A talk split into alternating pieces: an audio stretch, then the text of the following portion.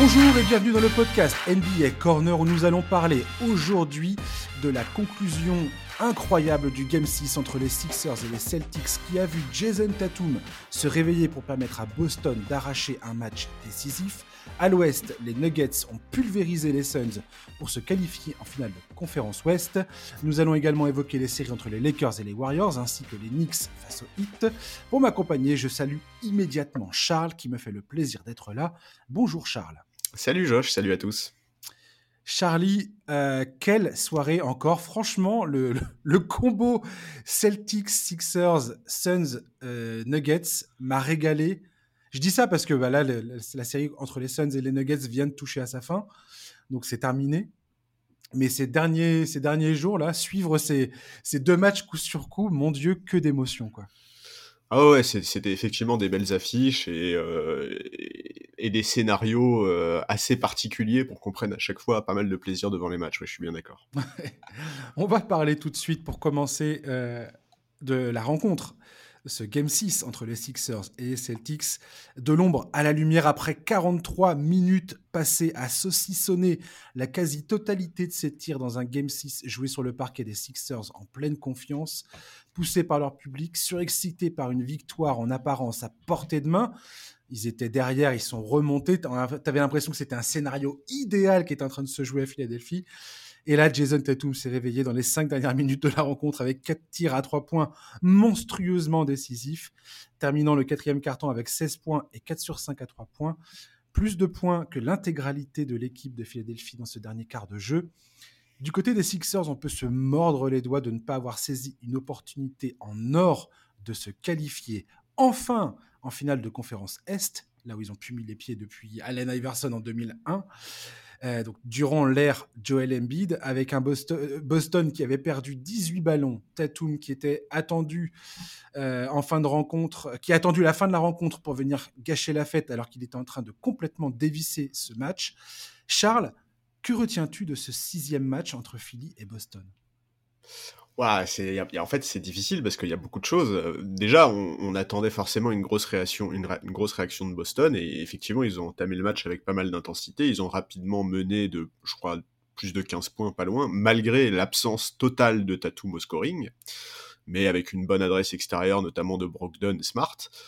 Mais voilà, tu l'as dit, euh, Philly a jamais lâché. Ils sont revenus petit à petit dans le sillage notamment d'Embiid et Maxey. Ils sont ils sont, refait leur retard jusqu'à revenir à hauteur de Boston. Et c'est vrai que moi à ce moment-là, je me suis dit que pour ces Celtics, ça commençait à sentir vraiment très mauvais. Le momentum était complètement en train de tourner.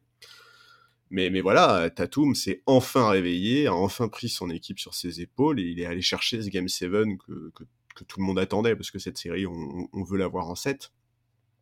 Et c'est pas la première fois, en fait, depuis le début de la série qu'on voit ce scénario-là avec un Tatum en galère qui met vraiment du temps à entrer dans son match, même s'il contribue dans d'autres aspects que le scoring, évidemment, mais qui finalement, en fin de match, dans le Money Time, répond présent, fait les bons choix, Bon, c'est bien, ça, ça, prouve, euh, ça prouve le niveau euh, de confiance que Tatum a en lui. D'ailleurs, il l'a illustré dans cette interview post-match où il explique qu'il mmh. est un des meilleurs joueurs du monde et que ses coéquipiers lui font confiance en sachant ça, qu'ils savent qu'il va finir par se réveiller même quand il est dans un moment compliqué.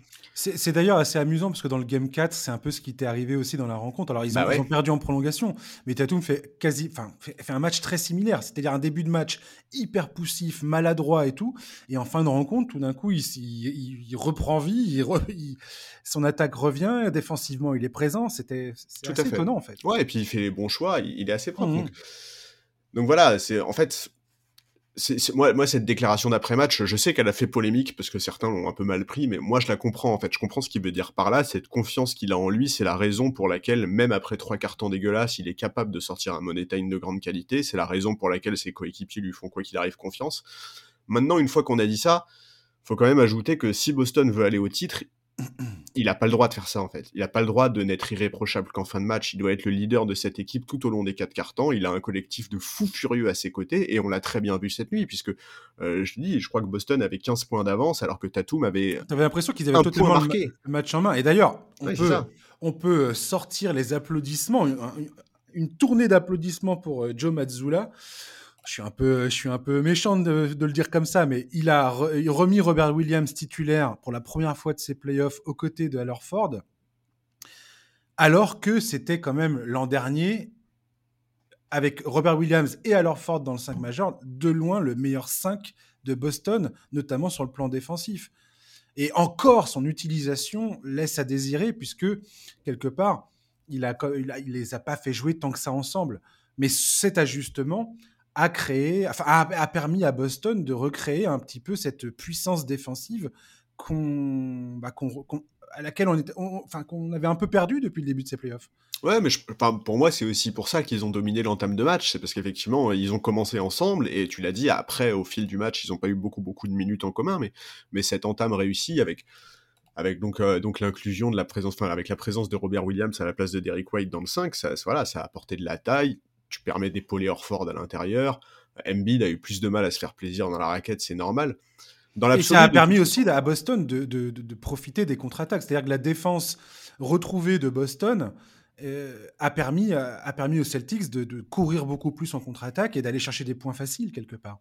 Ouais, ouais, tout à fait. Après, dans l'absolu, Embiid, sur cette série, il y a quand même eu plusieurs moments où on s'est dit qu'il était quand même pas mal géré. Alors attention, il a quand même fait des très gros matchs, on sait aussi qu'il était diminué physiquement, il n'y a pas de souci, mais alors Ford notamment a quand même fait du très bon boulot sur lui. On peut notamment penser au quatrième carton du match 4, où Embiid a complètement censé, il a semblé, il a semblé être dépassé, on avait vraiment l'impression qu'alors Ford était rentré dans sa tête, et d'ailleurs il y a une séquence où PJ Tucker, après une grosse action, a été le secoué, et il a eu tout à fait raison de le faire, puisque Embiid a retrouvé un peu de son niveau en prolongation et a permis à Philadelphie de remporter ce match-là.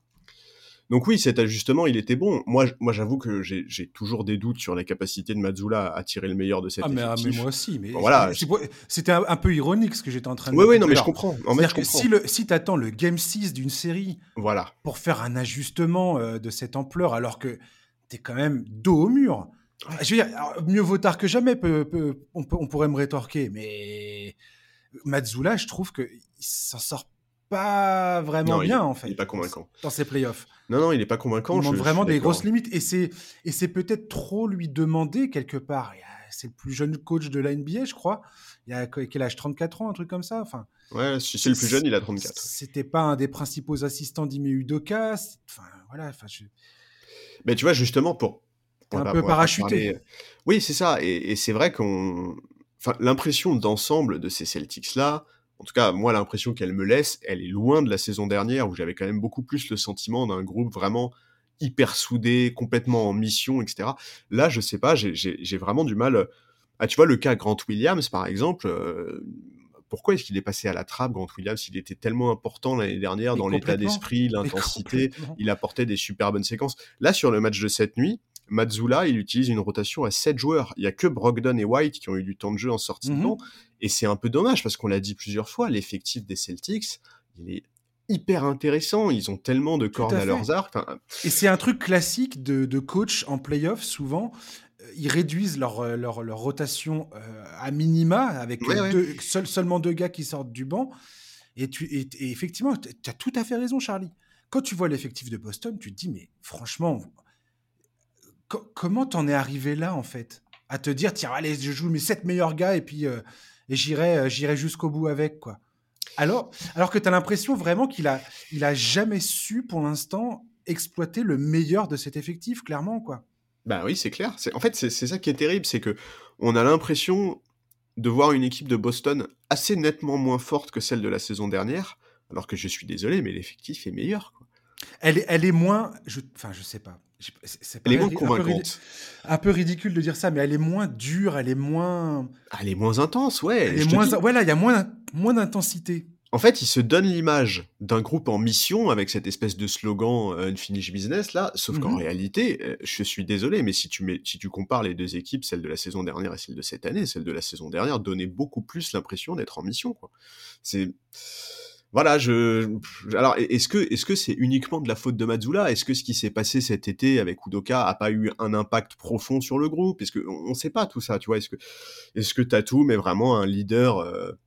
C'est assez, c'est assez fou de, de, reparler de ça maintenant, Charlie, parce qu'on avait parlé, toi et moi, au début de la saison, de, de, ce, de, ce, de la, comment dire, de la, de la, du débarquement de d'Ime Udoka. Bien sûr, oui, on, on s'était dit, mais est-ce qu'il y a un moment, ça, ça, va, ça va vraiment se voir?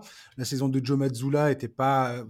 Il n'y avait pas des signes très inquiétants de, de, sa capacité sur le banc. En même temps, la saison régulière est assez trompeuse parce qu'il n'y a pas du tout voilà, ce principe de série où tu joues une équipe encore et encore et encore, à plusieurs matchs à la suite, où tu dois t'adapter justement.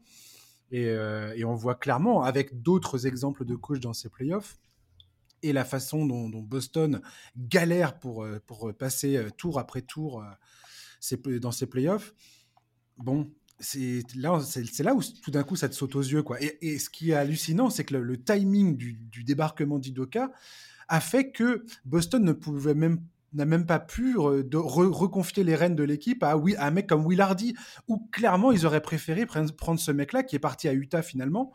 Euh, mais s'ils avaient eu le choix, clairement ils auraient retenu, ils auraient retenu ce gars-là, quoi.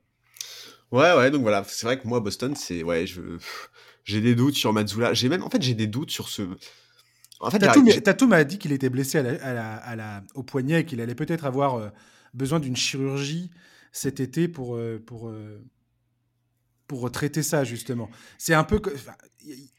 J'ai souligné ça dans, dans, mes fiches de pour préparer cette émission parce que je me dis, c'est pas possible que le gars nous cochonne à ce, à ce point les matchs depuis le début, quoi. Ouais, mais oui, oui, oui. Je sais En fait, moi, je t'avoue, cette nuit, devant le match, il y a eu un moment où je me... Alors c'est vraiment purement du, du, tu vois, du feeling, du sentiment, mmh. il y a absolument aucune analyse là-dedans. Pendant le match, pendant le troisième carton, tu vois, quand Philly était en train de recoller, ce que je me suis dit, c'est cette équipe ressemble trop à Tatum et pas assez à Smart. Tu vois, je, dans, dans, dans, dans, le côté... Euh, Enfin, vraiment, il faut être à 100% du début à la fin, quoi. Tu, il a encore été héroïque, Marcus Smart. Bah ouais, bah, euh, de Smart et Brogdon euh, sur, le match, sur le match de cette nuit, c'est impossible de pas les mettre en avant. Ils sont tellement hmm. importants dans le début de match. Brogdon, sur les six matchs de cette série, il tourne à 55% à 3 points. Ouais, tout à fait.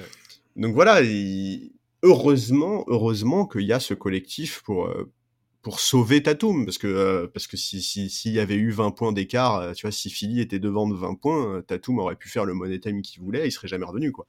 Donc ah je pense que Boston attend aussi que Arlor Ford qui depuis il avait fait le match 3 il était à 5 sur 7 à 3 points dans ce match 3 depuis sur les trois derniers matchs il est à 2 sur 16 à 3 points dont 0 3 points inscrits sur le game 5 et le game 6 c'est un peu inquiétant. Oui, mais alors il est précieux en défense, mais effectivement au shoot c'est un problème. C'est dommage parce que le Game 3 ça nous avait tellement régalé avec cette séquence avec le journaliste là qui se fout un peu hmm. de ses capacités de tireur et bah oui, oui. Ce que je veux dire par là, c'est que Boston... en fait l'impression que me donne Boston depuis le début, c'est que tu sens qu'il y a un monstre endormi dans cette équipe, que quand ça quand ça part, quand le, quand la bête est lâchée l'impression qu'il pourrait rouler sur euh, tout le monde dans, ces playoffs, qu'il pourrait aller gagner le titre euh, sans, sans aucune, euh, sans, cligner des yeux. Et en même temps, il y a toujours un truc qui, qui semble les, retenir, quoi. En fait, la question, c'est est-ce qu'ils sont vraiment capables de lâcher la bête, comme tu dis, sur sur une période de temps suffisamment longue, quoi? Parce qu'on ne parle pas de le faire sur un match, en fait, là. On parle, on parle mmh. de le faire sur au moins une série. En tout cas, ce qui est clair, c'est que ce match 7, qui vient dimanche, c'est le très bon moment pour eux pour euh, faire un énorme match. Moi, j'attends quelque chose, tu vois. Vraiment, j'attends, euh, j'attends, j'attends quelque chose de très sérieux, de très solide, du début à la fin. J'attends Jason Tatum.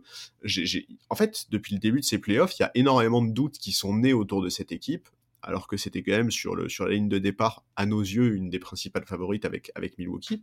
Mmh là, là c'est le moment d'effacer certains de ces doutes, ou au moins au moins de prouver que euh, qu'ils ont la capacité de jouer un match, enfin de dominer un match du début à la fin. Et, parce que vraiment le match de cette nuit, alors ok, on est sur le money time de Tatum, on est sur le fait que collectivement ça a bien répondu présent avec, on l'a dit, Brogdon, Smart, etc. En attendant, Philly aurait vraiment pu le prendre aussi ce match, quoi. Mais complètement. c'est ce que j'allais dire, c'est-à-dire qu'on était à deux doigts de, voir Jason Tatum faire un match qui reste à jamais gravé euh, dans sa carrière comme euh, bah, ça aurait pu laisser une trace indélébile sur son CV, clairement. Bah ouais. Et au lieu de ça, il, finit comme le sauveur de son équipe qui arrive à, qualifier tout ça pour un match décisif euh, qui se jouera à domicile. Et Boston qui commencera sûrement ce game set avec un certain momentum parce qu'ils seront devant leur public et ils sortent, ils sortent, euh, ils sortent de ce Game 6 euh, quelque part. Ouais, tout à fait, tout à fait. Et, il faut pas être, euh, il faut pas oublier que, euh, bah, par exemple, si Tobias Harris fait pas un match cataclysmique, si Embiid est un peu mieux servi dans, le Money Time, peut- peut-être que le résultat de ce match il est très différent et qu'aujourd'hui on parle de, de Boston en disant bon bah les gars cet été il va falloir faire quelque chose parce que là c'est pas possible de se faire sortir comme ça, tu vois. C'est donc donc oui, euh, oui, j'attends vraiment quelque chose de la part de Boston. J'attends, j'attends, j'attends mieux, beaucoup, beaucoup mieux. Et, euh, et Tobias Harris, euh, il faudra en parler un jour parce que 38 millions hein, cette saison il touche. Hein. Alors je sais, Ouais. rappeler le salaire d'un joueur après un match loupé, c'est un coup bas, mais Tobias Harris, son contrat, ça fait longtemps qu'on en parle, qu'on doute de sa capacité à prouver qu'il mérite ce statut. Tu sais, dans mes notes de match, j'ai quand même marqué que Tobias Harris avait une énergie défensive. Enfin, quand Philly fait son comeback et commence à, re- à repomper de l'énergie auprès du public et tout ça, avant que, que Niang marque ses vieux trois points pour, euh, pour faire exploser la salle, c'était absolument, euh, c'était absolument génial. Euh, il n'a pas démérité, Tobias Harris. Il défendait comme un chien sur Jason Tatum. Et je pense que cette énergie déployée en défense lui a coûté. Franchement, je serais ravi d'être le premier gars à, à un peu rentrer dans l'art de Tobias Harris parce que c'est pas un, un joueur qui, je, je trouve, euh, je trouve qu'il est trop payé pour, pour ce qu'il apporte à cette équipe. Et ça, Voilà. fait longtemps, et ça fait longtemps que je le pense. Mais euh, pour le coup, dans ce match, je sais pas si j'ai envie de lui tomber dessus, tu vois. J'ai pas envie de lui tomber dessus, mais enfin à 38 millions la saison, t'attends plus que de l'intensité. Voilà, t'attends beaucoup sûr. plus que de l'intensité et de la défense. Et, et, et- toi, tout à l'heure, on parlait de Jason Tatum, James Harden. J'ai pas envie de lui tomber dessus non plus. Mais non. Dans ce match 6, il est à 4 sur ses autres tirs. Il perd 5 ballons, je crois. Il fait vraiment un match moyen. Mais je vais pas lui tomber dessus. Le gars a gagné deux matchs. S'ils en sont là, c'est en grande partie grâce à lui, notamment avec ce match 1 héroïque. Euh, alors c'est pareil, après on pourrait discuter 15 heures de euh, est-ce que c'est Philly, est-ce que c'est Boston, euh, est-ce que c'est la contre-performance de Boston qui permet à Philly d'exister dans cette série? Quelque part, on s'en fiche de tout ça. C'est à 3-3, il y aura un match 7. James Harden, pour le coup, tous ces gars-là, tous ces gars-là, James Harden, Jason Tatum, Joel Embiid, ils vont avoir ce match 7 de Jalen Brown, tous ces gars-là, ils vont avoir ce match 7 pour sortir, du, pour sortir le, le match de leur carrière. Clairement. Ouais, tout à fait. C'est un point à tous ces. à- surtout quand tu vois le- le- le- l'état actuel de ces deux équipes, où ils en sont. Parce que mine de rien, Boston, je pense que s'ils avaient perdu ce match 6, on n'est pas à l'abri de, de revoir euh, les, les sirènes euh, venir nous chanter le. Est-ce que, Jason, que Jason Tatum et Jalen Brown sont bien ensemble? Est-ce qu'ils ne sont pas trop redondants? Ah, mais c'est sûr. Ah, non, mais c'est sûr, sûr et certain. certain. C'est sûr et certain. Euh, Qui est le vrai patron de cette voilà. équipe, machin. ouais, Et puis il y aura sûrement des, décisions à prendre avec alors Ford qui est plus. Enfin bref. Il y aura plein de choses à- à discuter après coup. Oui, et puis le Kamazula. Voilà. Donc, quelque part, ce match 7, il est d'une importance vertigineuse pour ces deux clubs. Tout à fait. C'est hallucinant le, le poids qui pèse sur ces deux clubs au moment d'entamer ce match 7. Quoi.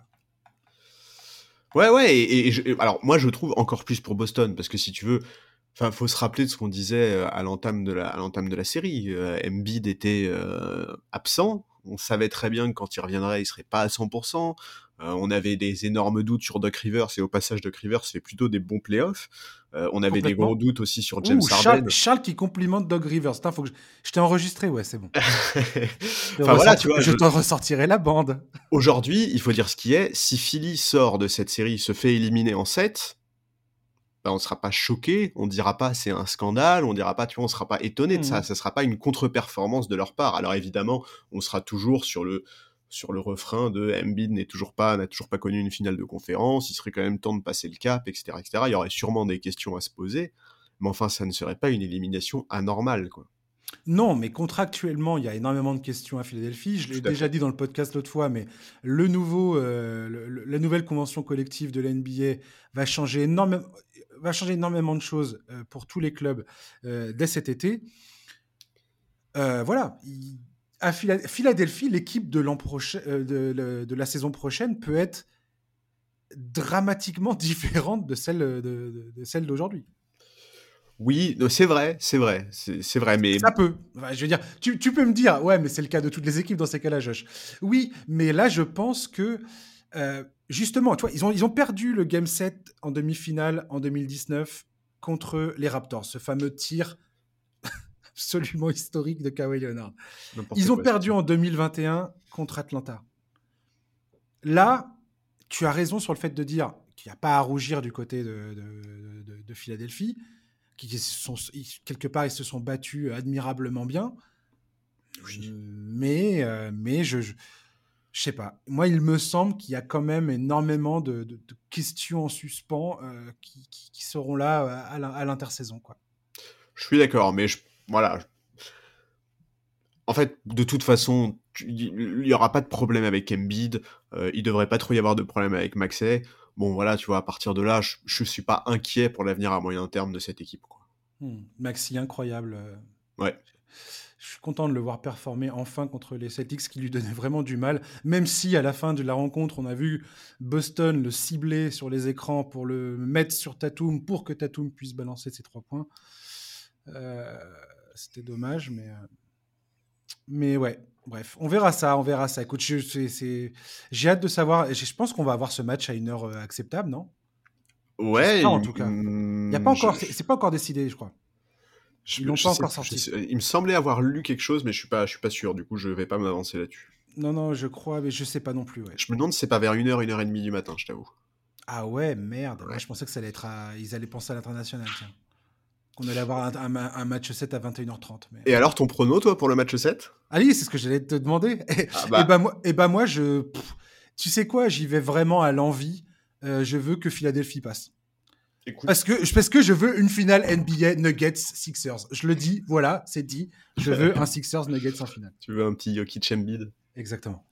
Écoute, moi, mon pronostic initial, c'était Boston en 7. Donc forcément, le scénario, il me convient. Je vais pas changer mon pronostic initial. Je vais rester sur Boston. C'est vrai que tu as été bon, toi. moi, j'étais parti sur une. Je, pensais que les, les, Sixers allaient se faire plier assez. Mais je crois que quand l'absence d'Embiid s'était confirmée, j'avais changé pour 6. Mais à la base, le premier bracket que j'avais fait, c'était Boston en 7. Tout à fait, je confirme. Ouais, bah écoute, on verra ça. On va parler euh, de la suite. Euh, en tout cas, ouais, putain, Game 7. Oh là là, qu'est-ce que ça va être colossal. on, va on va parler des Nuggets et des Suns. Les Digs ont fini par céder. Comme la saison dernière, les Suns terminent leur campagne de playoffs sur une gifle monumentale à domicile. Cette fois, ce sont les Nuggets de Nikola Jokic qui sont venus s'imposer dans un Game 6 terminé dès la fin du premier quart-temps. Ils menaient 44 à 26 derrière le cinquième triple-double du pivot serbe euh, dans ses playoffs.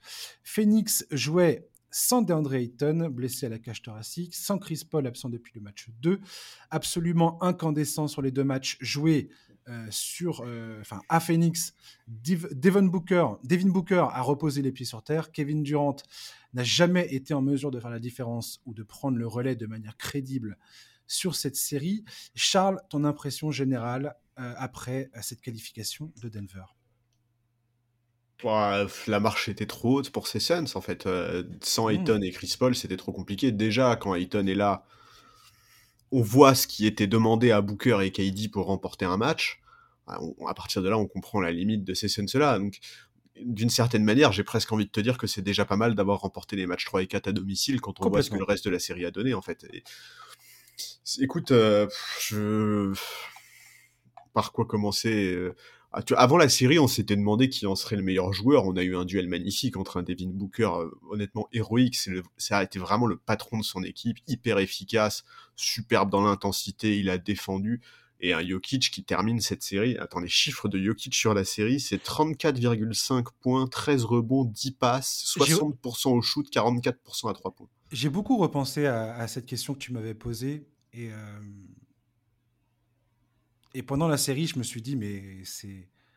Enfin, là, là, il n'y a plus de doute, en fait. Ah bah non, il n'y a plus de doute. il a effacé les doutes. est largement le meilleur joueur de cette série. évidemment, c'est incroyable. Et d'un certain cran. Alors, Devin Booker a été absolument... Magnifique. Magnifique. Magnifique. Incroyable. Mais ça a duré un temps et quelque part, j'ai envie de dire, de manière assez compréhensible, ah bah, il, ne pouvait pas continuer comme ça. Le gars était en sprint absolu à 100% tout le temps, prenait des shoots avec deux défenseurs collés dans son short et il shootait à 79% de réussite au tir. Enfin, je veux dire, c'était absolument C'était n'importe quoi. irréel. C'était un jeu vidéo. C'était vraiment. euh, c'est même un plus un jeu vidéo. même Si, en, un- en mode facile, tu oui, vois. voilà, en mode ultra facile. Donc Mais, ouais. euh, et là, Jokic, c'était fou. je veux dire, c'est le troisième joueur de l'histoire avec LeBron James et Oscar Robertson à cumuler au moins 200 points, 60 rebonds, 60 passes décisives sur une série. Ouais. Ces stats, tu en as parlé. Je veux dire, moi, un des critères pour le, que je retiens pour dire ce joueur est, est vraiment un grand joueur, d'un point de vue historiquement euh, grand, historiquement euh, marquant, c'est la capacité d'un joueur à monter de niveau entre la régulière et, la, et les playoffs. Et Dieu sait que quand tu vois le niveau de Jokic en régulière, tu te dis, Ouf, euh, est-ce qu'il y a encore un autre niveau auquel il peut aller, ce Oui, gars-là, Est-ce qu'il peut monter encore Est-ce que c'est possible seulement? Et, et mon Dieu, oui, c'est possible. Ouais. Ouais, moi je suis hyper content parce qu'en plus, honnêtement, euh, ce joueur est encore très sous-estimé. Alors, c'est dingue de dire ça à propos d'un double MVP, mais il suffit de lire un peu ce qui se dit à droite à gauche, notamment sur les réseaux sociaux. Il y a encore beaucoup de gens qui doutent de son vrai niveau, probablement aussi parce que Denver, c'est pas la franchise la plus sexy. Il y a, beaucoup de, fans de NBA euh, qui, qui regardent pas leurs matchs. Euh, C'est pas toujours diffusé sur antenne nationale, etc. Là, ils ont une série face à une des équipes les plus médiatiques de la ligue depuis l'arrivée de KD. C'était une scène parfaite pour que Jokic démontre à quel point il fait partie non seulement des tout meilleurs joueurs de la ligue, mais de tout meilleurs joueurs de sa génération et même plus. Et il l'a parfaitement prouvé. Et je, suis super content parce que bah parce que ça fait ça fait plaisir. En fait, on, en a marre. Et là, je m'exprime au nom de tous les gens qui adorent Jokic. On en a marre de voir ce mec-là être méprisé et être sous-estimé par trop de gens qui ne comprennent rien, quoi. Mais Charles, ça, ça- c'est même pas terminé en, vérité. N'importe qui de Warriors Lakers sort, sort, de, sort de la demi-finale, euh, de cette demi-finale. Tu peux être certain que Warriors ou Lakers seront donnés favoris face aux Nuggets. J'en suis quasiment persuadé. Oui, mais oui, ça, je suis d'accord avec toi, mais c'est pas, c'est pas tout à fait pareil, tu vois. Je, comprends ce que tu veux dire, mais sur, le, tu sur le cas Jokic à proprement parler, là, je, je pense quand même qu'il a, il a quand même un peu mis les points sur les i. Et, mais, mais t'as raison, il, faudra qu'il aille gagner un titre en étant le patron pour que, pour que les regards changent vraiment sur cette équipe, ça c'est vrai. Complètement. Ça, vrai. Complètement. Et d'ailleurs, c'est- très, intéressant ce que tu dis là, parce que je serais moins, probablement moins contrarié de- d'entendre dire euh, les Lakers sont favoris ou les Warriors sont favoris, ne serait-ce que par rapport au pédigré de LeBron James et Stephen Curry qui ont déjà montré par A plus B qu'ils sont largement capables de mener une équipe jusqu'au bout. Euh, et Yoki, je suis, da- je suis absolument ravi de le voir face à cette adversité, parce qu'au final, c'est la dernière marche pour lui quelque part en tant que joueur Bah ouais. il, il en avait rien à, il en avait rien à, à, à faire de gagner le, son troisième titre de MVP. Tu voyais bien que pour lui, le plus important aujourd'hui, c'est de continuer à aller loin. Il, il- il se qualifie pour la deuxième fois de sa carrière en finale de conférence. Euh, la dernière fois, c'était en 2020, c'était dans la bulle, mais là, en 2020, ça paraissait être un peu un braquage, vu comment ils sont arrivés là. Ils avaient été menés 3-1 contre Utah, ils s'imposent 4-3. Menés 3-1 face aux Clippers, ils s'imposent 4-3 ils arrivent face aux Lakers, ils étaient absolument épuisés, puis c'était un peu euh, waouh, euh, la jeunesse des Nuggets face à des Lakers en mission, clairement, dans la bulle. Mm. Là, l'histoire risque d'être quand même assez différente, quand même. Parce que cette équipe des Nuggets, comment elle est construite euh, Par Calvin Booth, d'ailleurs, que je, que je, je, je suis euh, absolument sidéré que ce gars-là n'ait jamais été dans la discussion du meilleur. euh, du meilleur euh, comment dire JM de, de, de la saison quoi. Parce que quand tu vois l'effectif qui est construit autour de Jokic, tout est construit autour de ce mec-là. Et c'est Ah bah oui. magnifique. KCP, Aaron Gordon, Bruce Brown, Christian tous- Brown. tous ces gars-là, c'est absolument. Cette équipe, elle a une profondeur de banc, il y a une cohésion collective, ça a du sens autour de Jokic.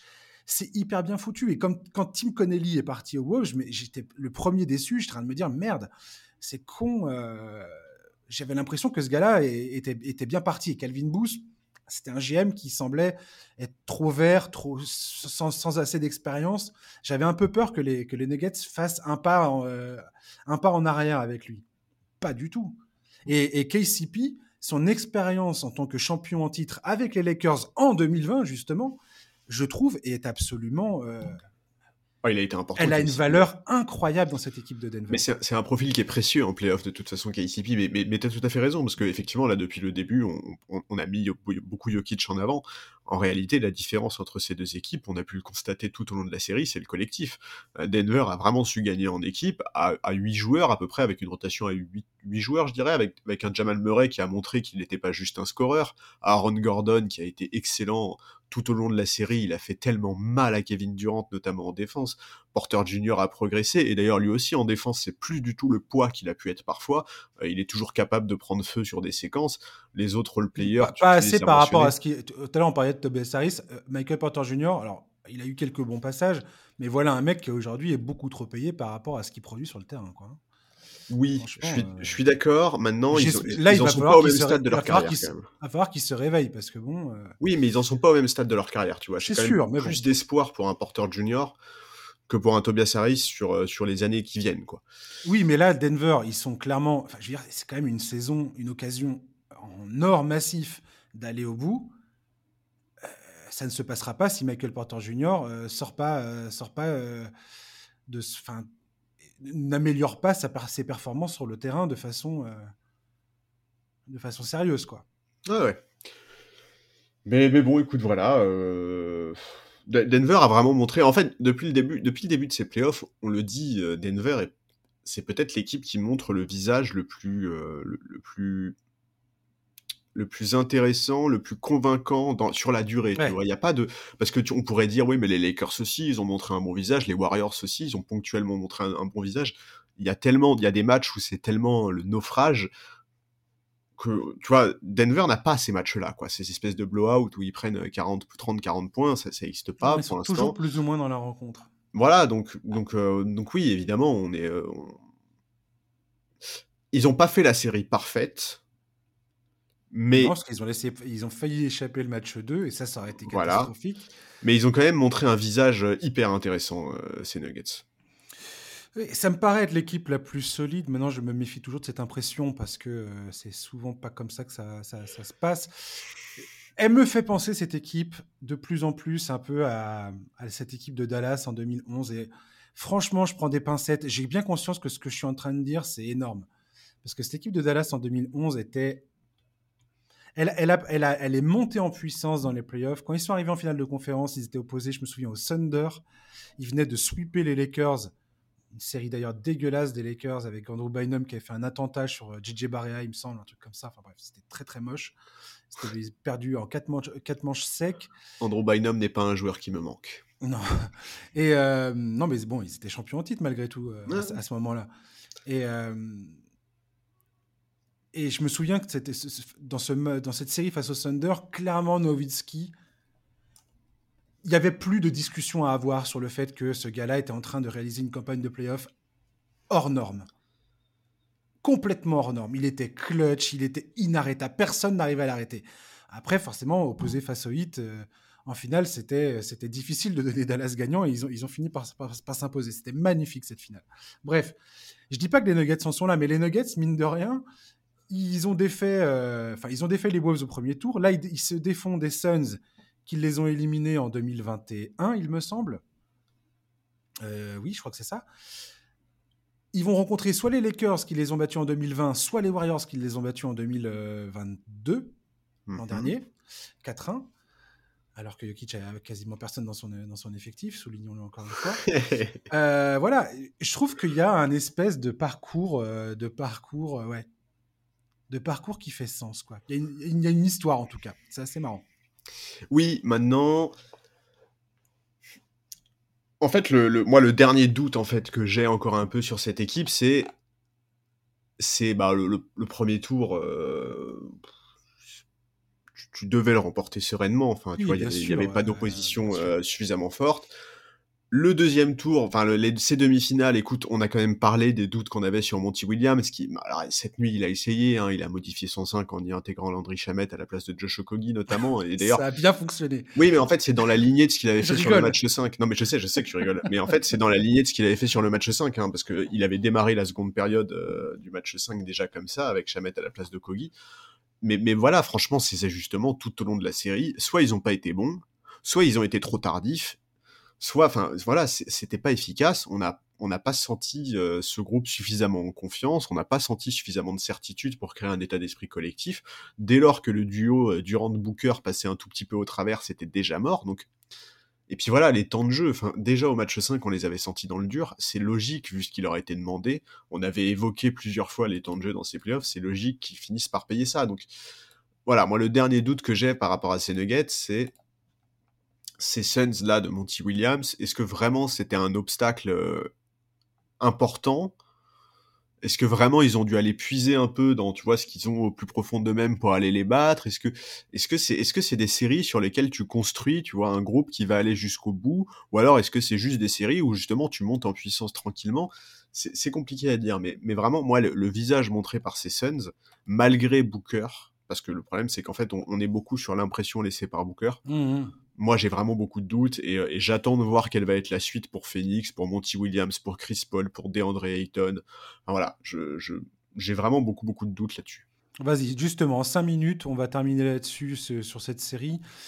Euh, les Suns, est-ce que tu penses que euh, déjà Monty Williams est en danger ou pas? Ah bah pour moi il le faut, il faut, il faut qu'il qu'il s'en aille Monty Williams. Ouais, je, je suis assez d'accord avec toi. Et effectivement, là, on voit que c'est un débat qui revient de plus en plus. Euh, j'ai cependant euh, l'impression que c'est pas impossible que, que, des mecs comme Kevin Durant et Devin Booker aient du mal à les, à, donner, euh, à, à co-signer cette histoire. On verra bien. Parce que Matisse Bia vient à peine de racheter le, le, le, club. Il faut bien avoir conscience de ça aussi. C'est très, très particulier cette situation. Bref. Dans les contrats garantis, il y a Kevin Durant, 47, plus de 47 millions la saison prochaine, Devin Booker, 36 millions, DeAndre Ayton, 32,5 millions, Landry Shamet, 10 millions.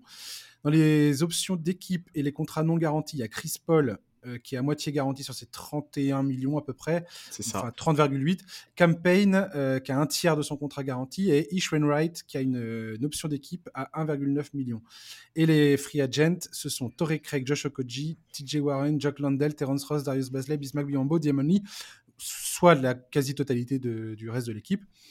Euh, il n'y a pas vraiment de marge de manœuvre en termes de pic de draft, il n'y a pas vraiment de marge de manœuvre à cause du nouveau, euh, de, la, nouvelle convention collective justement pour aller signer euh, les comment ça s'appelle, les teams vétérans, tout ça, enfin tous les petits contrats que, les clubs avaient l'habitude de signer. Et eh ben, c'est peut-être que ces contrats-là vont, vont pas être disponibles cette fois. C'est même sûr, hein, ça, dépend, euh, ça va dépendre du salary cap. Donc j'ai l'impression que les Suns sont quand même dans un siège extrêmement inconfortable pour entamer cette intersaison.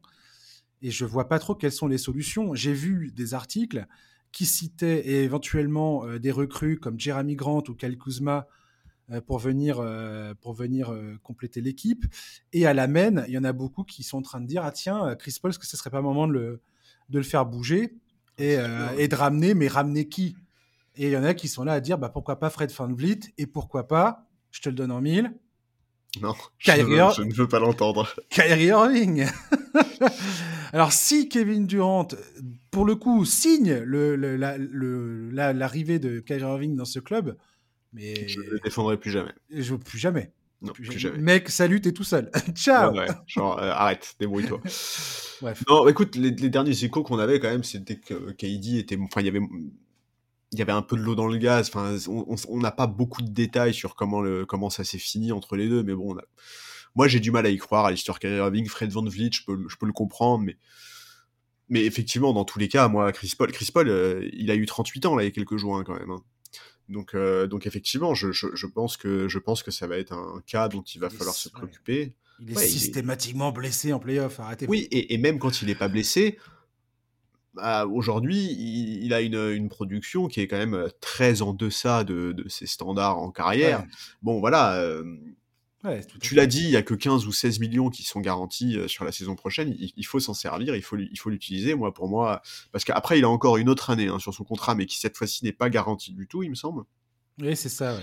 Donc, euh, et, les contrats qui vont plus pouvoir signer, voilà, j'ai retrouvé le truc, c'est les mid-level, les mid-level exception, oui, qui vont être grandement impactés pour, euh, par la nouvelle convention collective.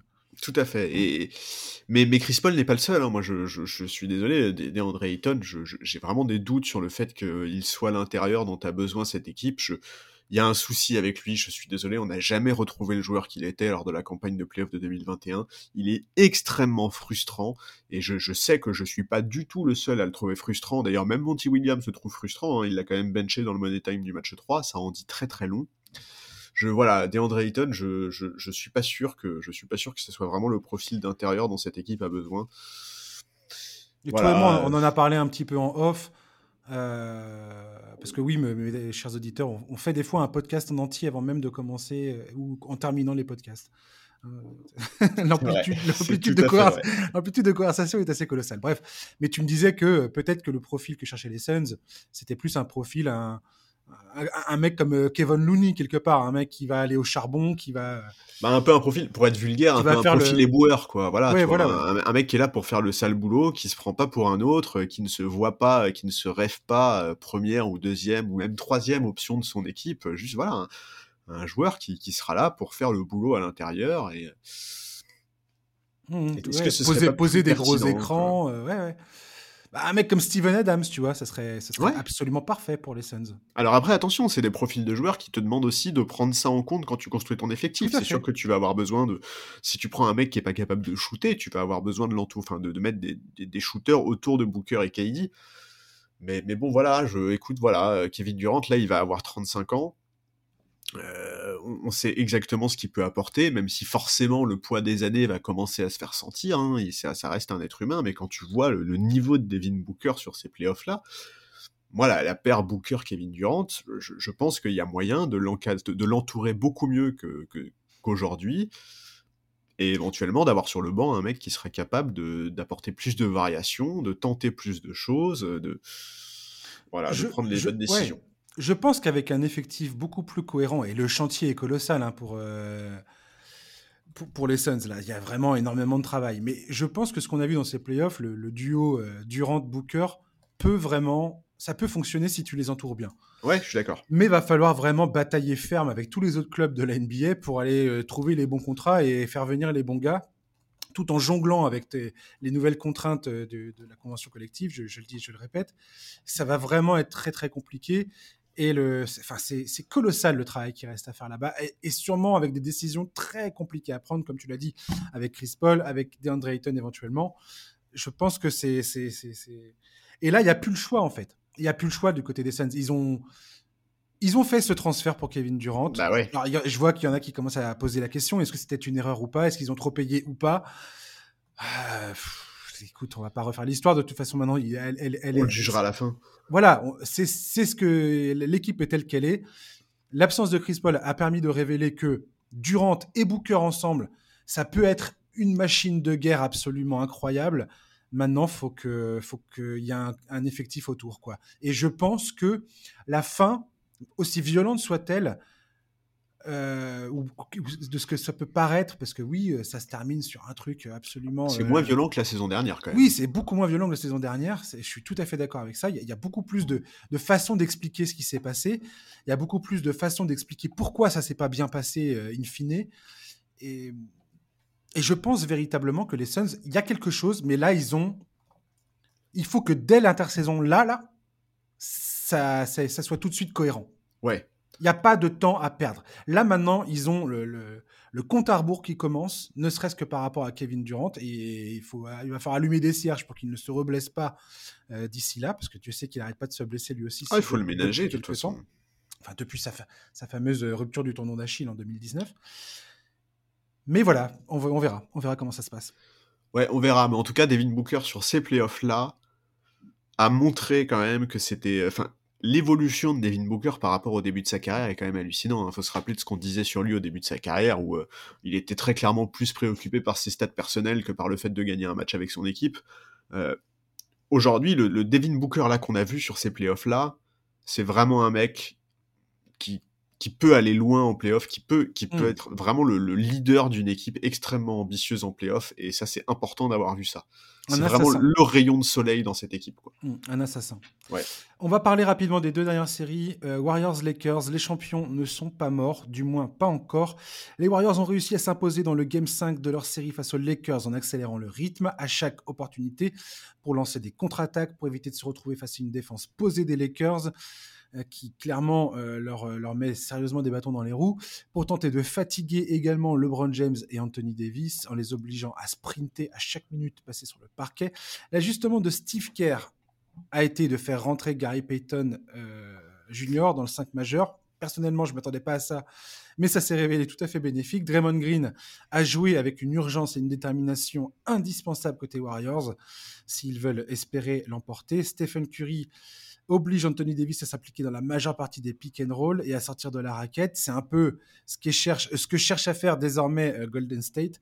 Andrew Wiggins, qui s'est blessé à la cage thoracique à la fin du match 5, euh, a répondu présent. Il a été déterminant dans, cette, dans la victoire à Golden State. Pour les Lakers, il s'agit désormais de boucler l'affaire à la maison. Charles, à quel point es-tu confiant de voir LeBron et consorts s'imposer cette nuit? Ah, en fait, c'est beaucoup. Confiant, c'est beaucoup dire parce que. en fait, le problème, c'est que c'est un match 6. Euh, qu'il y a un, joueur à, Golden State qui aime bien ce genre de match. En plus, à Los Angeles, chez lui, là où il est né. Bref, j'ai peur du match de Clay Thompson, hein, qu'on soit clair. ouais, le, fameux Game 6 Clay. Mais, euh, ouais, pourtant, il a, il a un peu foiré ces dernières. Euh, un peu foiré. Il a été en dessous de tout. Il a été horrible. Ah ouais, et puis ses dernières euh, tentatives. ah oui, tu étaient, étaient, pas top. En, Game 6 des, des, finales NBA, il était à 5 sur 20. Bon, ils ont quand même gagné et ils ont ils ont remporté le titre, tout ça. Donc, euh, à la saison dernière, il fait quand même un gros match 6 contre Memphis en demi-finale de conférence. C'est vrai. 30, points, 8 sur 14 à 3 points. C'était pas un match éliminatoire. Non. Et, euh, et, contre le Sacramento, il a fait 8 sur 20, dont 2 euh, sur 9 à 3 points. Et ça n'a pas, ça pas empêché les Warriors de se qualifier. Donc peut-être que c'est ce match-là, le, le Game 6 Clay, que tout le monde attend. Bah, j'espère pas. en, écho, en écho au match 6 qu'il a fait contre le Thunder, je le rappelle pour ceux qui l'ignoreraient, en 2016, il avait fait un match complètement fou. Il a établi un record d'ailleurs de panier à 3 points dans une. Dans, 11 sur 18 à 3 points, 41 points. Donc, euh, je sais pas si ça va être ça ou pas, mais assez inquiétant. Bah, après, sur le match 5, euh, ils ont été, les Warriors ont été portés par le trio Curry, Wiggins et Draymond Green, tu l'as dit, qui ont compensé les petits matchs de poule et surtout donc de Clay Thompson. Qui, c'est, en fait, c'est un peu triste parce que Clay, il, a fait, il a fait deux premiers matchs bons. Et après, on arrivait à Los Angeles, quoi. Et, euh, et on sait très bien qu'il rêve de briller sur le parquet de Los Angeles, lui qui est originaire de la ville. Et, euh, et pour le moment, c'est pas le cas du tout. il, vit des matchs qui sont très compliqués. Écoute, moi, je crois que c'est Charles Barkley, il y a, cette nuit, il y a deux nuits, qui expliquait que les Lakers avaient maintenant la pression euh, avant, le, avant, avant le match 5, parce que quand tu mènes 3-1, tu veux surtout pas te retrouver dans une situation de jouer un, match 7 à l'extérieur. Je comprends le point de vue, maintenant je pense que la pression, les Warriors l'ont également. Euh, même si leur classement régulier le reflète pas forcément, ils sont quand même les champions en titre. Et là, ils sont un peu dos au mur. Je, je suis, bizarrement, je suis pas trop inquiet euh, pour les Lakers. On, a parfois un peu le sentiment qu'ils choisissent leur match sur ces playoffs. Euh, ça, pourrait leur jouer des tours. Alors, je te dis pas du tout qu'ils ont lâché ce match 5, hein, c'est pas le cas. Mmh Même si c'est vrai qu'on n'a pas retrouvé l'intensité qu'ils ont pu mettre parfois sur certains matchs. Mais bon, voilà, dans cette série, on a parlé par exemple du match 2 où ils avaient vraiment donné l'impression qu'ils estimaient avoir déjà fait le boulot en prenant un match à l'extérieur. Bon, il faut, il faut faire attention parce que ces Warriors-là restent quand même très dangereux. Ils ont tout à fait la capacité d'aller remporter le match 6 à LA pour s'offrir le, le, Game 7 à domicile. Mais, mais je, je sais pas, je, je, suis. Je suis plutôt bizarrement assez serein. En fait, tu vois, par exemple, un Darwin on s'attendait à ce qu'il se fasse out-coacher par Steve Kerr de, manière hallucinante. Pour le moment, je trouve qu'il s'en sort très bien. Il fait des choix importants. Il y a des petits ajustements qui fait qui sont pertinents. On voit des bons systèmes en sortie de temps mort. Euh, de toute façon, il y a qu'à voir les changements qui sont faits par, par Steve Kerr. Le fait d'inclure Jamichael Green dans le 5, puis de moins l'utiliser, de mettre Gary Payton. Tout ça, c'est aussi parce que Darwin a du répondant qui pose des problèmes tactiques à ces Warriors-là. Et voilà, je, voulais le dire parce qu'on a eu des doutes euh, dans ce podcast sur lui. Euh, je trouve aussi qu'il y a aussi beaucoup cette tendance avec les équipes de LeBron, c'est que quand LeBron gagne, on dit que c'est grâce à lui, et quand il perd, on dit que c'est la faute du coach. Là, franchement, je trouve vraiment que le coaching staff fait du bon boulot, ça fait plaisir. Mm. Et, voilà, les, les, Lakers sont pas l'équipe la plus spectaculaire. Euh, ils n'inventent rien d'exceptionnel, mais c'est propre, ça exécute plutôt bien. Il n'y a pas trop d'erreurs. Ils ont des difficultés à trois points, mais ils trouvent d'autres solutions. Donc ouais, je, suis, je, trouve ça plutôt cool. Ouais, il me semble bien cette équipe des Lakers, effectivement. Je suis assez. Euh, je, suis vraiment très étonné par ce parcours des Lakers. Je voyais vraiment pas ça, et je tiens à souligner aussi que Anthony Davis a eu un choc à la tête au euh, match précédent. Apparemment, il va jouer le Game 6, il n'y a pas trop de problème. Mais euh, ni LeBron, alors LeBron, il joue sur un pied et demi, mais, ouais. mais pour l'instant, ni LeBron ni Anthony Davis n'ont souffert de gros pépins physiques du moins un truc qui les empêche de jouer. Donc c'est plutôt une bonne chose côté Lakers. Et franchement, c'est quelque chose auquel je ne m'attendais pas forcément. Alors Anthony Davis, il est un peu comme James Harden dans ses playoffs. Il est sur courant alternatif. Il enchaîne un bon match avec un match moyen, voire un match médiocre. Et puis c'est reparti. On, recommence. J'aime bien le fait que aux Lakers, depuis le début de ces playoffs, et pour moi c'est tellement important, c'est le fait que tu aies des role players qui à chaque fois sortent des grosses perfs. que ce soit Austin Reeves, euh, Rui Hachimura, Lenny Walker euh, The Force l'autre fois, même D'Angelo Russell euh, qui, va te pondre un, très bon match par-ci par-là, qui va se révéler décisif en termes d'apport offensif sur le terrain. Et puis derrière, tu as LeBron James qui, qui, compose avec tout ça. Anthony Davis, dès qu'il est fort, bah, il n'y a, a, plus personne pour les battre, c'est Lakers le coaching de Steve Kerr a réussi à faire en sorte que Jared Vanderbilt, qui est un élément très important de cet effectif, soit beaucoup moins présent ces derniers matchs. Il a joué que 11 minutes euh, euh, mercredi, là. Dennis Schroeder, c'est aussi un très très bon élément en sortie de banc. Oh oui. Euh, j'ai plus confiance dans les Lakers que dans les Warriors alors qu'il est. Et en même temps, j'ai bien conscience que quand j'ai une fois que j'ai dit ça, ça n'enlève pas le fait que euh, en face, tu as Stephen Curry, qui, je trouve, doit beaucoup trop en faire, en fait.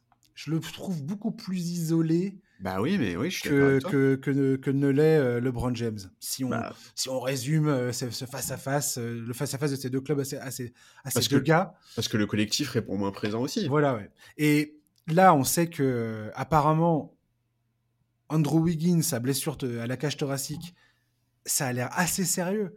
Et sans ces 25 points dans le match 5, clairement, il, ça se passe pas bien pour, pour Golden State. Et oui, et puis il a eu un rôle hyper important la saison dernière aussi. Voilà. Et là, s'il est diminué physiquement, bon, euh, ça va être compliqué, quoi. Ouais, Sauf si Clay Thompson nous fait une explosion offensive. On n'est pas à l'abri de ça. En fait, je sais absolument pas te dire ce que j'en pense. Je suis aussi perdu qu'au début de cette euh, série. Bien que je m'attendais pas à voir les Lakers prendre un avantage de 3-1, quoi. Et c'est idéal, là. Match 6 à la maison. Logiquement, tu finis le travail si t'es LeBron James. En fait, euh, ouais, voilà, c'est ça. Pour, pour aller décrocher cette série, les Warriors ont besoin que Clay Thompson et, et Poole euh, soit un autre niveau, en fait. C'est ça que je, je pense. Pour, pour, bien dégoûter tous les fans des Lakers, ça va être euh, Jordan Poole qui va vous sortir, qui va vous planter 45 pions dans les dents euh, euh, cette nuit, quoi. Je suis sûr que ça va se passer comme ça. Bah écoute, on, quelque part. On attend tous Clay Thompson et ça va être Jordan Poole qui va sortir du bois. Mais quelque part, c'est à la limite, si ça arrive, je vais te dire tant mieux pour cette équipe parce que les, les playoffs que fait Jordan Poole là, on parlait du contrat de Tobias Harris tout à l'heure, euh, Jordan Poole, euh, bon, euh, va falloir un peu se poser quelques questions. Écoute, moi, je, c'est pas impossible, tout comme c'est pas impossible de voir un Anthony Davis à nouveau dominant et, et, il a Anthony Davis, il a fait des ah matchs absolument monstrueux dans, cette, dans ces playoffs. Ah, mais pour moi, c'est la clé des Lakers dans, toute cette série, de toute cette campagne de playoffs. C'est ah lui qui déterminera jusqu'où vont les Lakers. Quoi. Et sans, parler, sans même parler de son apport offensif, défensivement, il est hallucinant. On a entendu LeBron dire qu'il était le meilleur défenseur de toute la ligue. On comprend pourquoi il dit ça. Franchement, il est injouable. Il peut garder tellement de profils différents. Dans la dissuasion, il est hallucinant. Bref, il est hyper impressionnant. Moi, j'avoue que je reste un peu sur ma faim quant à son utilisation en attaque. C'est peut-être un des derniers trucs que je reproche à Darwin Ham. C'est que je pense que, ben, je pense que les Warriors n'ont absolument personne qui soit vraiment capable de l'arrêter quand il est bien. J'aimerais bien qu'il mmh soit cherché plus souvent lancé face au panier, qu'il ait plus de ballons au poste. Euh, voilà, il, faut qu'il comprenne qu'il doit être ce joueur. Euh, il y a eu trop de secondes mi-temps depuis le début de ses playoffs où il disparaissait un peu parce qu'il était moins servi. Quand ça arrive, il faut absolument qu'il tape du poing sur la table et qu'il dise hey, les gars, le patron c'est moi, c'est moi qui vais mettre les points, donc vous allez tout de suite arrêter votre délire et me rendre le ballon. Mais, euh, mais voilà, il est, il est. En fait, c'est aussi ça le côté frustrant avec Anthony Davis. Et c'est quelque chose qu'on a déjà évoqué dans ce podcast et que tous les, tous les analystes en NBA disent. Euh, il n'a pas la mentalité d'un franchise player dans le sens où il n'est pas du genre justement à taper du poing sur la table et à dire maintenant on arrête les conneries, on me file le ballon au poste et moi je vais vous plier la rencontre. Et ça, ça ferait du bien quand même parfois. Ouais. Eh, écoute, à voir. Je suis, je suis, je mets, je mets, je sais pas. Je sais pas si je. À toi, ton prono initial, c'était Warriors en 7, hein, c'est tout à fait possible encore. Oui, oui, oui, mais je t'avouerai que je m'attendais pas à les voir galérer à ce point-là quand même. Sur, euh, on voit bien que les Lakers ont quand même la main. Pour moi, ils ont une demi-tête d'avance, mais c'est, ça se joue à rien. C'est tellement, c'est tellement fluctuant, c'est tellement volatile euh, ce qui se passe à chaque match je sais jamais quoi penser à la, fin d'une rencontre. Quand, j'ai une certitude, dès que j'ai une certitude, le match d'avant va nettoyer complètement ce que, ce que, ce que je pensais. Quoi. Ouais, je suis d'accord. Je suis d'accord. Euh, alors voilà, sauf euh, du match 3 à 4 où, voilà, je te dis, le fait qu'ils prennent l'avantage 3 à 1, ça m'a vraiment surpris. Je m'attendais vraiment pas à ça. Et, euh, tout, ce, délire. Je veux dire, on est le scénario où on a les Lakers et le Heat en finale NBA c'est magnifique. Ah, genre, deux, équipes qui étaient dans le... deux équipes qui étaient dans le play-in. Le septième à l'ouest contre le huitième à l'est. Mais j'en veux tous les jours de cette finale. Arrête. Tous les jours. Mais pourquoi? Arrête Ce serait génial. Parce que ça veut dire que les Nuggets sont pas en finale. Oui, alors voilà. Alors voilà. Commence pas à venir me chercher des poux là. non, mais c'est vrai que ce serait une finale qui, moi, sur le papier, je, je la trouverais incroyable, quoi. Je la ah trouverais incroyable. et, ça, va te plaire, ça. et elle serait pas volée. Pas volée du tout. Pas du tout, ouais. Elle serait pas volée du tout. Et voilà, moi, mon prono initial, c'était les Lakers 107, mais j'avoue, je, je, pense qu'ils vont clore l'affaire à domicile cette nuit. Je, LeBron sait très bien ce qu'implique le fait d'aller jouer un match 7 à l'extérieur. Il voudra conclure à domicile. On voit depuis le début de la série à quel point il dicte le ton sur le parquet. Alors, pas statistiquement, hein, notamment tu l'as dit parce qu'il est sur, euh, sur une jambe et demie, mais dans l'implication, dans le fait de diriger le jeu, c'est vraiment un leader. On le voit très souvent euh, donner des consignes aux joueurs, euh, comment réagir aux écrans, comment machin. Il est et voilà, il est, il est vraiment génial et je, je, je, le vois pas laisser passer cette, cette occasion-là. Je pense pas non plus. Ouais. C'est pas le genre de la maison, j'ai l'impression. Non, c'est pas le genre. après, voilà, je te dis, encore une fois, les Warriors, c'est les Warriors, quoi. Voilà, c'est ça. C'est que s'il y a une équipe qui peut réaliser des exploits hallucinants dans, cette, dans cette ligue, c'est Golden State. Ça serait n'importe qui d'autre en face. Je, te, je, je pense pas que j'aurais une seule hésitation mais parce que c'est les Warriors. Ouais, pareil. Voilà, je suis incapable de. J'irai rien affirmer du tout. Désolé. En fait, ces, ces dix dernières années, on s'est trop souvent fait avoir à dire euh, ça va se passer comme ça, et où tu voyais arriver un truc hallucinant, dans, en positif comme en négatif, hein, parce qu'ils ont aussi euh, loupé des trucs hallucinants, les Warriors, ces dernières années. On va terminer ce podcast avec euh, Heat versus Knicks. Les Knicks désespérés, mais les Knicks qui respirent encore Beaucoup de monde les donnait pour mort, moi le premier. L'équipe coachée par Tom Thibodeau a réussi à sauver sa saison en s'imposant dans la douleur au Madison Square Garden. Un match que Jalen Brunson et Quentin Grimes ont joué dans sa totalité, 48 minutes. C'est so Thibodeau. Euh, un match où Julius Randle, après une entame difficile, je dois le reconnaître, s'est révélé plus réfléchi en deuxième mi-temps, ne cherchant pas à forcer l'essu face à ce génie défensif qu'est Bama Debayo. Enfin, Julius, tu as compris impliquant ses coéquipiers, parvenant à attirer à lui la défense, ressortant bien les ballons. Pour le hit, ce match a été marqué par un manque d'adresse extérieure, ce qu'on n'avait pas vu depuis un bon moment. Euh, bizarrement, en tout cas, moi, je, m'étais habitué à aller voir rentrer 40% euh, de leur tir à trois points. Ça n'a pas empêché les hommes d'Eric Spolstra d'être au contact d'Enix toute la rencontre jusqu'à la fin, ne s'étant que dans les dernières minutes du match. Charles, as-tu un doute de voir le hit conclure cette série devant son public? Alors je tiens déjà à dire que tu as mis Julius Randle et réfléchi dans la même phrase et ça m'a coupé le souffle. C'est un exploit, je trouve. euh, non, je, je, plaisante évidemment. Écoute, euh... bah, ça, change, ça changeait quoi. Ça changeait de le voir. Euh, de le voir arrêter de foncer tête baissée ah oui non non, non dans, attends, dans, les, dans, les, dans la défense des Debayo enfin ah non mais très bien dis enfin t'as compris ça... ouais enfin t'as compris ouais faut arrêter ça depuis un moment mais écoute, ouais, bah, tu l'as dit, euh, New York a pu repousser l'échéance grâce à un Jalen Brunson euh, hallucinant hein, et un Julius Randle donc enfin efficace. Mais voilà, Brunson et Grimes, parce que tu as quand même dit euh, New York respire encore. Je t'avoue, Brunson et Grimes, à l'issue du match, je pense qu'ils étaient sous assistance respiratoire. Grimes, c'est limite s'il pouvait marcher à la fin du oh match. Oh là là là là là là, c'est. En fait, pour moi, c'est suicidaire euh, ce qu'a fait euh, Thibodeau, en fait. Bah, c'est du Thibodeau. T'arraches un match, mais à quel prix? Et euh, le, le match suivant, ça va se passer comment? En plus, t'as le voyage derrière. Non, mais en tu vas jouer à Miami. Et tu vas et c'est ces deux mecs, ils sont indispensables à l'histoire. Tu vas pas me dire que t'arrives pas à leur trouver 5 minutes pour les faire souffler, sans déconner. Non mais en plus ce qui est terrible c'est que c'est quand même un match en plus où Miami de son côté est plutôt en galère quoi. Euh, tu vois au shoot notamment malgré une entame réussie ils sont plutôt en galère et pourtant et malgré ça t'as besoin de faire ça enfin c'est Attends, attends, attends, j'ai trouvé une stat trop drôle. C'était quand la dernière fois que Tom Thibodeau a fait jouer un joueur toute la rencontre, comme ça, en playoff? Et Je ben c'était pas. en 2014. Et tu sais quel joueur c'était? Non C'était Jimmy Butler. Butler ouais bah ouais, À Chicago. Ouais. C'est énorme. Et, et les Knicks, ils n'avaient plus vu un duo de joueurs jouer la totalité du match depuis Walt Frazier et Jerry Lucas en 1972. Autant dire une éternité. mais après tu vois le alors on va regarder le positif quand même Mhm. moi je dois t'avouer qu'en voyant le match à la fin euh, à la- enfin dans le premier quart-temps il y a eu un moment où je me suis dit ça va mal se passer parce que dans le premier quart-temps euh, quand même les Pour euh, New York, tu veux dire ouais ouais ouais D'accord. ouais. moi j'ai eu peur qu'ils lâchent un peu mentalement, tu vois, parce qu'ils étaient quand même dominés. Et, euh, et- et finalement, ça n'a pas du tout été le cas. Et dans les deux cartons qu'on suivi, ils ont montré certaines des qualités qui justifient leur présence en demi-finale de conférence. hein. Mais tout à fait, mais Voilà. tout à fait. Mais, mais par contre, on voit comment ça, par quoi ça passe en fait. Ça passe Mais par je- une domination retrouvée Ouais. au rebond, ça passe par.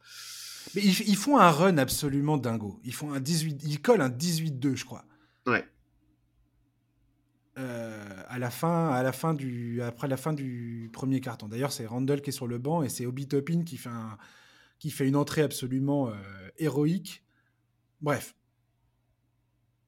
je, je vais, je vais voilà, le, le ballon tourne mieux. Il y a plus là, il y a plus de, y a- tout d'un coup, le, le- le- le collectif prend, prend, prend le dessus, quoi. Oui, et puis Mitchell Robinson domine enfin au rebond, quoi. Voilà, et, et n'est plus, n'est plus, euh, est enfin, il arrive à rester sur le terrain, quoi. Mais ça n'empêche pas Miami, à la fin du match, de venir leur, euh, le- leur, leur souffler derrière l'oreille, quoi. Bah oui. Et quand j'ai vu ça, je me suis dit, ce match aurait dû être un match dominé par New York, en vérité. Jamais ils doivent se faire remonter comme ça. Et c'était vraiment joué avec le feu que de... Si, si Miami retrouvait un poil d'adresse en fin de rencontre, il n'y avait que Duncan Robinson qui arrivait véritablement à planter un tir, mais je pense à un 3 points de Kyle Lowry qui a été manqué, euh, deux, trois tirs comme ça un peu clés où euh, ça aurait pu vraiment euh, faire douter tout le monde côté New York. C'est pas rentré, c'est pas rentré. Le hit était à 13 sur euh, 43 à 3 points dans ce match, mais il y avait énormément de shoots ouverts. Et si la qualité des shoots est, la même, est similaire au Game 6, je vois pas ce qui va empêcher Miami de s'imposer. quoi. Non, et puis c'est, mais, mais tu vois ce que tu dis, c'est aussi ça qui est génial avec, euh, avec cette équipe de Miami, quoi. C'est que c'est vraiment une équipe qui lâche jamais rien. Enfin, tu vois le match 2, là, alors qu'ils avaient déjà remporté le premier match, ils auraient pu faire comme les Lakers, tu vois, se dire, bah, le boulot a déjà été fait à l'extérieur, on va pas se fouler, en plus Jimmy Butler n'est pas là. Ah, rien du tout, ils se sont battus comme des chiens jusqu'au bout. C'est, c'est ce qui est cool. Maintenant, oui, effectivement, tu l'as dit, euh, malgré, malgré tout ce qu'on a évoqué sur le match de cette nuit, Miami n'a jamais été loin écoute, voilà, la question, par exemple, c'est est-ce que Randall va pouvoir continuer sur ce rythme-là, tu vois, su- sur les prochains matchs? Moi, je- Hmm. j'en suis vraiment pas sûr. Tout au long de la série, il a été en galère, très bien défendu. Il fait un nombre de mauvais choix hallucinant. Il n'est pas toujours concentré, que ce soit en défense ou au rebond. Enfin, bref, c'est un énorme problème pour New York parce que, C'est incroyable. ouais, mais c'est normal. En ce, fait, que, tu- ce que tu dis est incroyable en vérité. mais en fait, ce qui est encore plus incroyable, c'est parce que Ouais. je dis, ce que je- ce qui est encore plus incroyable, Mhm. c'est qu'une grande partie du jeu offensif de cette équipe passe par Randall. Et alors, heureusement, ça s'est inversé sur cette série de playoffs, mais avant ça, il était le plus gros usage rate de cette équipe devant Jalen Brunson, et ça en dit très long sur son importance dans les schémas de Thibodeau. Alors, on va pas d'ores et déjà tirer le bilan de ces playoffs et de la pertinence de voir autant de ballons passer par lui, parce que la série n'est pas terminée, donc évidemment, on va attendre, on va attendre pour faire ce diagnostic-là, pour faire ce Tout bilan-là. à fait, je suis tout à fait d'accord avec toi. Parce que rien, euh, c'est pas impossible que New York euh, l'emporte et pousse un match 7 à- au Madison et finisse par l'emporter. Enfin, je vais dire, jusqu'à preuve du contraire, tout est. Oui, c'est tout à fait. Bien sûr que c'est encore tout est tout tous les scénarios sont encore possibles. euh, Mais, mais justement, c'est à lui de faire oublier ces playoffs qui sont décevants jusque-là et d'aller sortir deux énormes matchs pour donner une chance à son équipe d'accéder Mhm, à la finale mhm. de la conférence. Parce que, parce que ouais, euh, sur, sur ce qu'on a vu jusque-là, malgré le match de cette nuit, pour moi, c'est clair que je, je, je, vois Miami remporter le match 6 et, et accéder à la finale de conférence en étant huitième, en étant huitième de, de, à l'Est, quoi. Et je, je trouve que je trouve qu'ils ont de la marge. J'ai alors autant j'ai aucun doute. Je suis tout à fait d'accord. Et ils ont, ils ont, pour moi, c'est ça, ça, se gagne, ils gagnent au métier, à l'expérience. Bah ouais. ça paraît, enfin c'est pareil. on, peut, on, peut, on peut, m'envoyer euh, la, réflexion en me disant, mais Josh, niveau analyse zéro. Mais euh, je sais pas, j'ai vu trop de séries de playoffs comme celle-ci où clairement, quand tu as une équipe aussi, jeune que l'Enix qui vient à peine de, enfin, qui, qui, s'est formée comme ça, je sais que c'est c'est la c'est la deuxième fois qu'il se qualifie en playoff. Et avant, il n'y avait pas Jalen Brunson et il n'y avait pas plein de joueurs dans cette équipe. Je dire, c'est quoi qu'il arrive, le parcours d'Enix, c'est une victoire. Quoi qu'il arrive. Demain, enfin ce soir, ils perdent. Ça sera une victoire quoi qu'il arrive.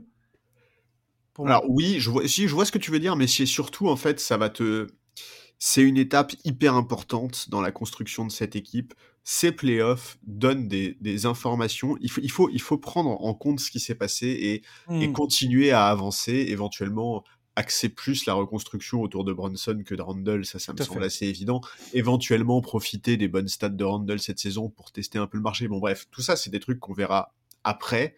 Mmh. Mais, euh, mais voilà, effectivement, euh, tu, tu l'as dit, la, la, en fait, cette équipe de Miami, elle semble trop sereine, elle, semble trop pleine de conviction, et c'est hallucinant de dire ça quand on parle d'une équipe où euh, les mecs sont non draftés, sont, enfin voilà, tu vois, genre. Et qui est rentré par la petite porte, je, je dis. Exactement, ouais, qui est rentré par la lucarne, quoi. Qui est rempli en, en, galérant face à Chicago. Non, mais c'est euh, clair. Dans un match de play-in euh, après une Ils sont rentrés par la chatière dans le garage, enfin, tu vois, c'est n'importe quoi, mais c'est trop bien coaché. Euh, en plus, là, Bama Adebayo, il est tout énervé parce qu'il y fait pas partie de la All Defensive First Team. Alors là, il va nous faire un match 6, à mon avis, euh, bien, bien énervé. Bref. Oui, ça, m'énerve, moi, ces deuxièmes lectures qu'on a toujours. Parce que les, les, NBA Team et tout ça, tout ça, c'est décidé avant les playoffs. Euh, enfin, je, oui, mais écoute, faut arrêter de s'exciter dans tous les sens là. Enfin, je veux dire, euh, y a écoute, des joueurs, ils, ils étaient pas hyper probants pendant la saison régulière en playoff, ils ont complètement explosé euh, sur le devant de la scène. Bon, ça arrive tous les ans. C'est des leviers de motivation, tu vois. J'espère bien, j'ose espérer que Bam Adebayo n'est pas dérangé par ça au point de ne pas dormir la nuit, mais si ça peut lui donner le petit surplus de motivation, tu vois, pour, euh, pour nous sortir un gros match 6, écoute, tant mieux. Mais voilà, le, le, le, visage de toute façon que cette équipe de Miami nous montre depuis le début des playoffs, et je précise bien depuis le début des playoffs, et surtout pas depuis le début du play-in, c'est euh, c'est trop convaincant en fait. C'est mmh, tout à fait. Vraiment, voilà, moi j'aime énormément ce que montre cette équipe.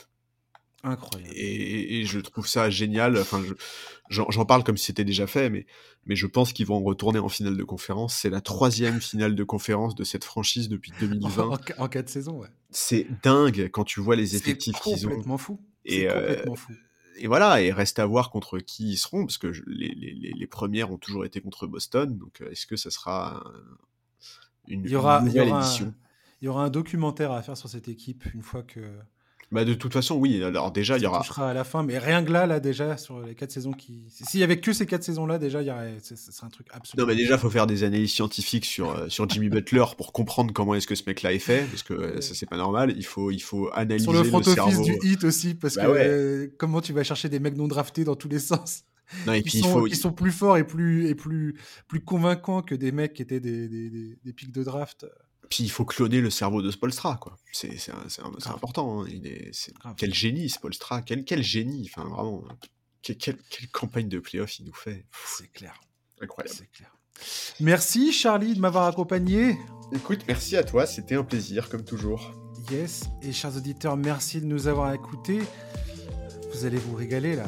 Il n'y a que des matchs euh, énormes à venir, dont euh, au moins sur un match 7. On verra s'il n'y en a pas d'autres qui vont débarquer d'ici là. Bref, on se retrouve euh, après le week-end, lundi prochain, pour un nouveau numéro du podcast NBA Corner. D'ici là, passez donc un très bon week-end. Hein. On essaye de faire ça. Et puis on se retrouve lundi. À ciao.